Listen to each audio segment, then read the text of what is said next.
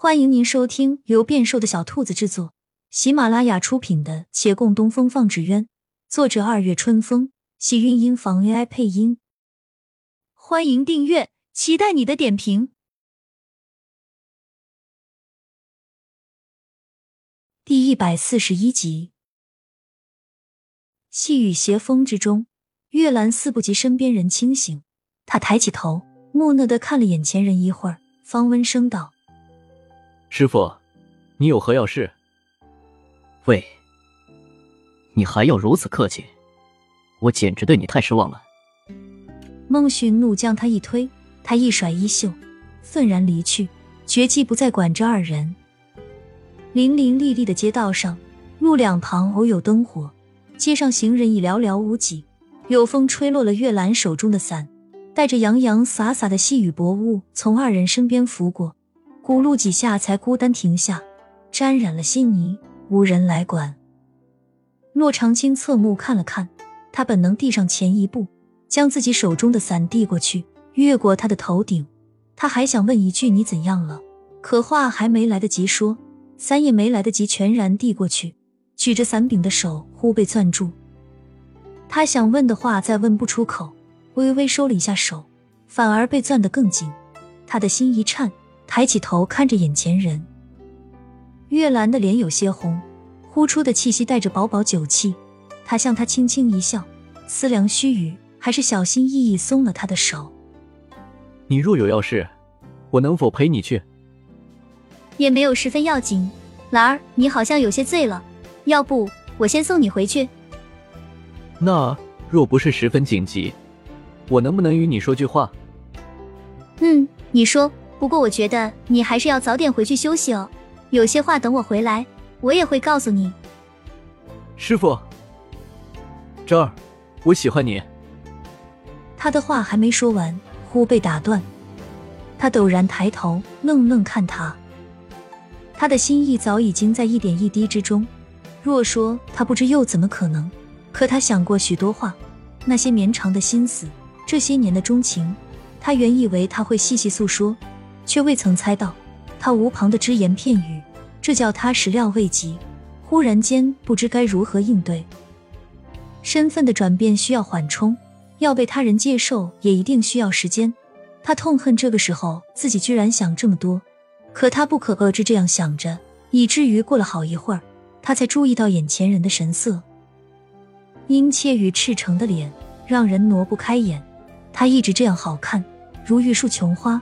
只是那眼眸中还带着些许迷离，这叫他不觉又生了些迟疑。他笑了笑，极力压制着颤抖的心。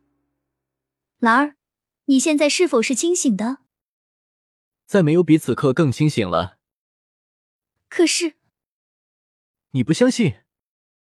对方再次打断他，重新攥住他的手，将他往面前一拉，继而微轻吻上他的唇。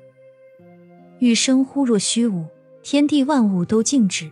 青石板的长街上，倒映着若有若无的灯火，伴随着心跳闪烁。那温热唇上带着微微的酒香，未曾饮下已让人醉意朦胧。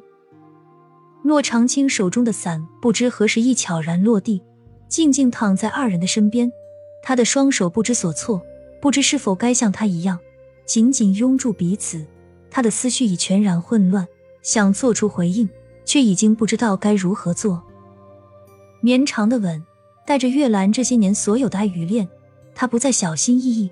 这个吻有不容拒绝的强势，叫他躲不得，退不得。殊不知，待他的思绪终于回归，他亦不想躲，不想退。什么规矩，什么世俗，都见鬼去吧！他只知道，他此刻亦想好好拥住他。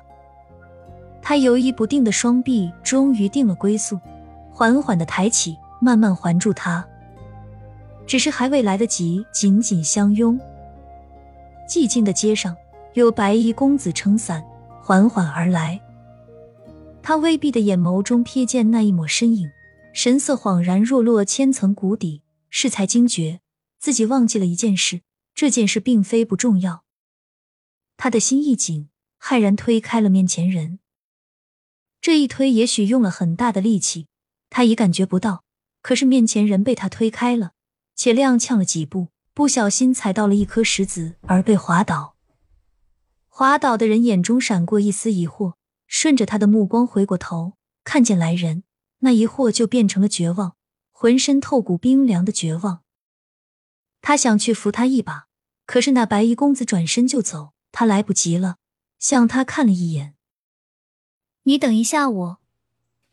而后跌跌撞撞向前追去，身后人是否会等他不知道，可他必须要追过来。陈华渊的脚步走得很快，他跑了好一会儿才赶上，可对方神色凛然，视若无人，并不理睬他。他气喘吁吁，在他身边急切不停的道：“二公子，你听我解释，你千万不要生气，千万不要食言。我在下亲眼所见，罗姑娘要解释什么？”陈华渊终于停下了脚步。我。亲亲小耳朵们，本集精彩内容就到这里了，下集更精彩，记得关注、点赞、收藏三连哦，爱你！